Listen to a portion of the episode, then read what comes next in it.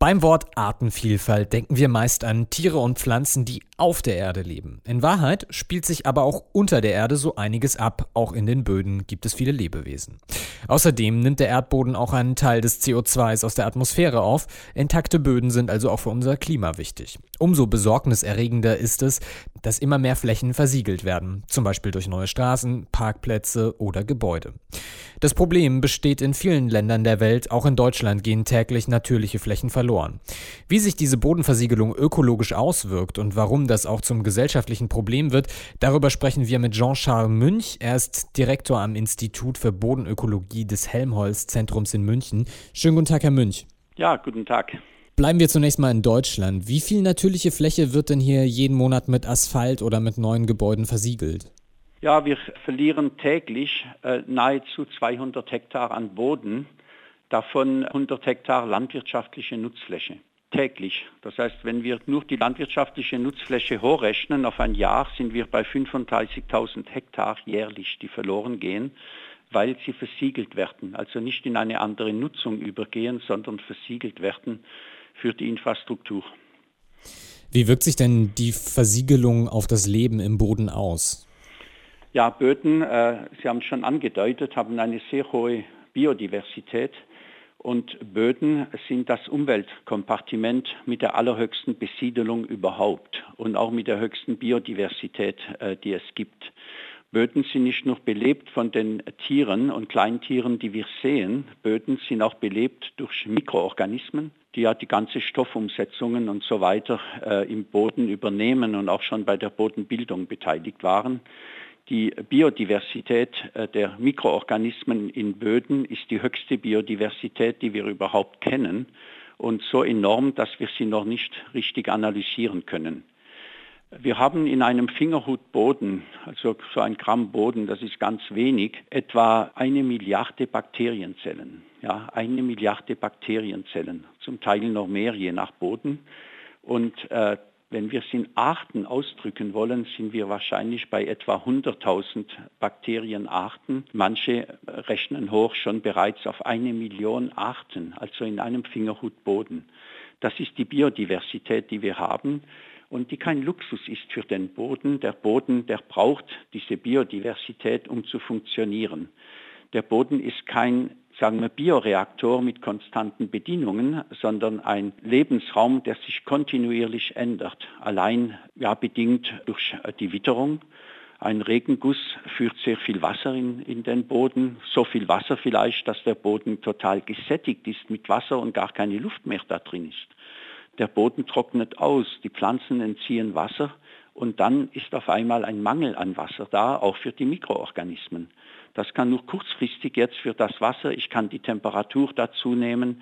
Wir haben die Jahreszeiten, die die Böden auch total verändern in ihren Bedingungen, von eben gefroren bis wieder ganz trocken und so weiter. Und trotz dieser enormen Vielfalt von Variationen im Lebensraum funktionieren die Böden biologisch. Und sie funktionieren, weil sie diese hohe Biodiversität haben. Und wenn ein Boden versiegelt ist, äh, bekommt schon mal diese Biodiversität keine Nahrung mehr. Es sind keine Pflanzen mehr da, die die Energie liefern, die Nährstoffe liefern in diesen Boden. Es ist ja auch kein Wasser mehr da, es ist versiegelt. Das heißt, der Lebensraum Wasser ist nicht mehr da. Und äh, der Luftaustausch funktioniert auch nicht mehr. Das heißt, dieses Leben darunter, wenn es überhaupt noch da ist, geht in eine Dormanz über und langfristig natürlich in ein Absterben. Das heißt, all diese Prozesse, die im Boden ablaufen, laufen auch nicht mehr ab in diesem Unterboden, der verdichtet ist, der trocken ist und so weiter. Das heißt, so Funktionen, die Sie angedeutet haben, die Böden und Klima und so weiter, das alles ist unterbunden und funktioniert nicht mehr. Lassen sich denn solche Schäden im Nachhinein wieder reparieren?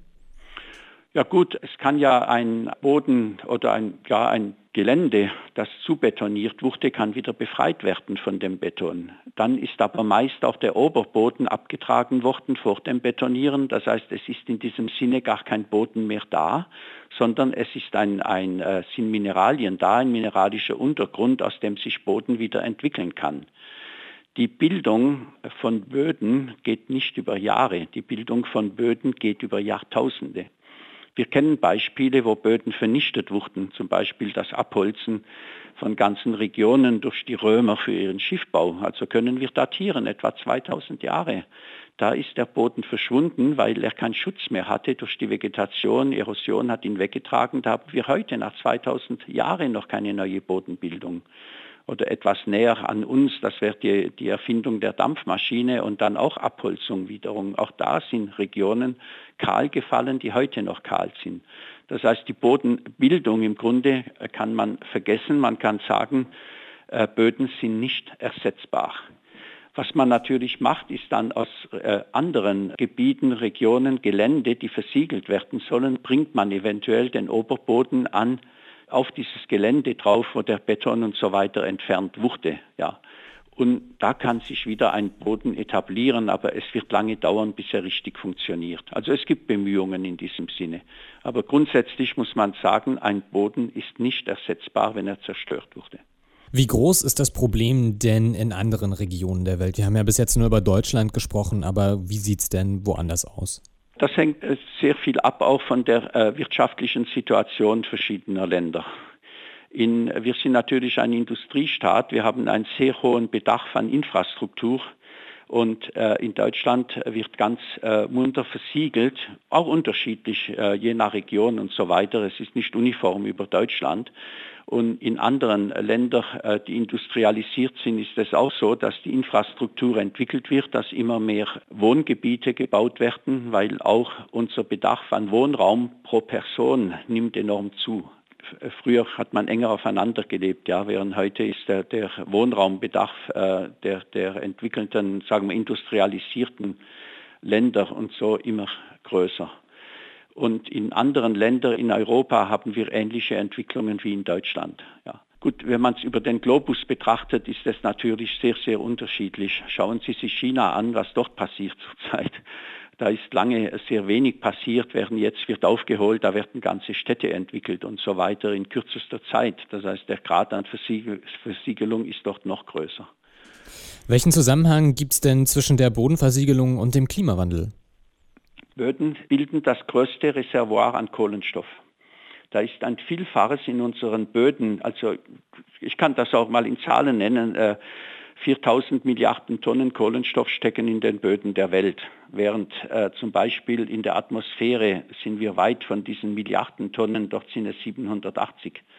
Nur äh, in Wäldern ist es noch weniger. Das heißt, in Böden ist ein Vielfaches der Menge an Kohlenstoff gespeichert im Vergleich zu Vegetation der Erde plus äh, Atmosphäre.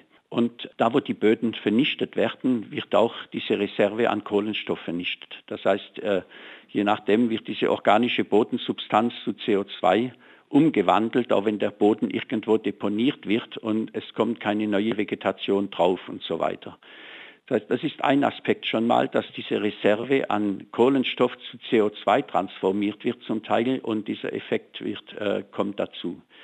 Wenn Böden allerdings verdichtet werden, kann auch sehr viel Methan gebildet werden in Böden, weil der Sauerstoffanschluss fehlt. Das heißt, die Versiegelung entnimmt einen Teil der großen Stoffkreisläufe aus diesen Kreisläufen heraus. Die Böden äh, führen CO2 zurück an die Atmosphäre. Wir brauchen das, ja aber Böden speichern eben auch CO2.